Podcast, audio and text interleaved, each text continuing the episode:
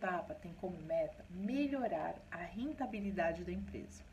Isso acontece por meio da estruturação de um plano orçamentário, que avalia a real possibilidade de gerar lucro ao longo dos anos. Assim, ele vai projetar cenários, vai analisar resultados para poder expandir. Sim, é necessário ter um planejamento financeiro.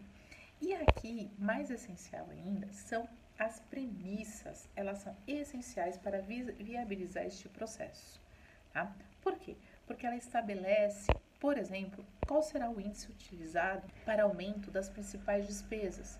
Vai ser o IPCA, vai ser o IGPM, né? Por exemplo, os nossos contratos, os contratos de aluguéis, a maioria são indexados pelo IGPM. Então, eu preciso prever esse aumento quando eu estiver fazendo o meu orçamento.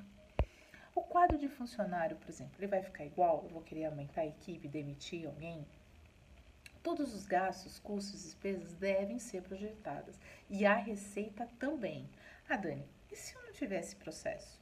Se você não tiver um processo de gestão orçamentária, você não vai conseguir fazer planos traçar metas, fazer investimentos, pois você não vai saber o seu resultado, você não vai saber se você está tendo lucro, prejuízo.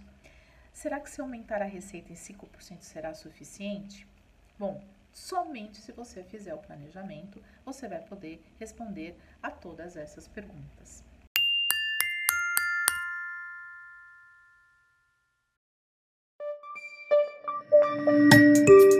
Gestão do extrajudicial com Talita Caldas.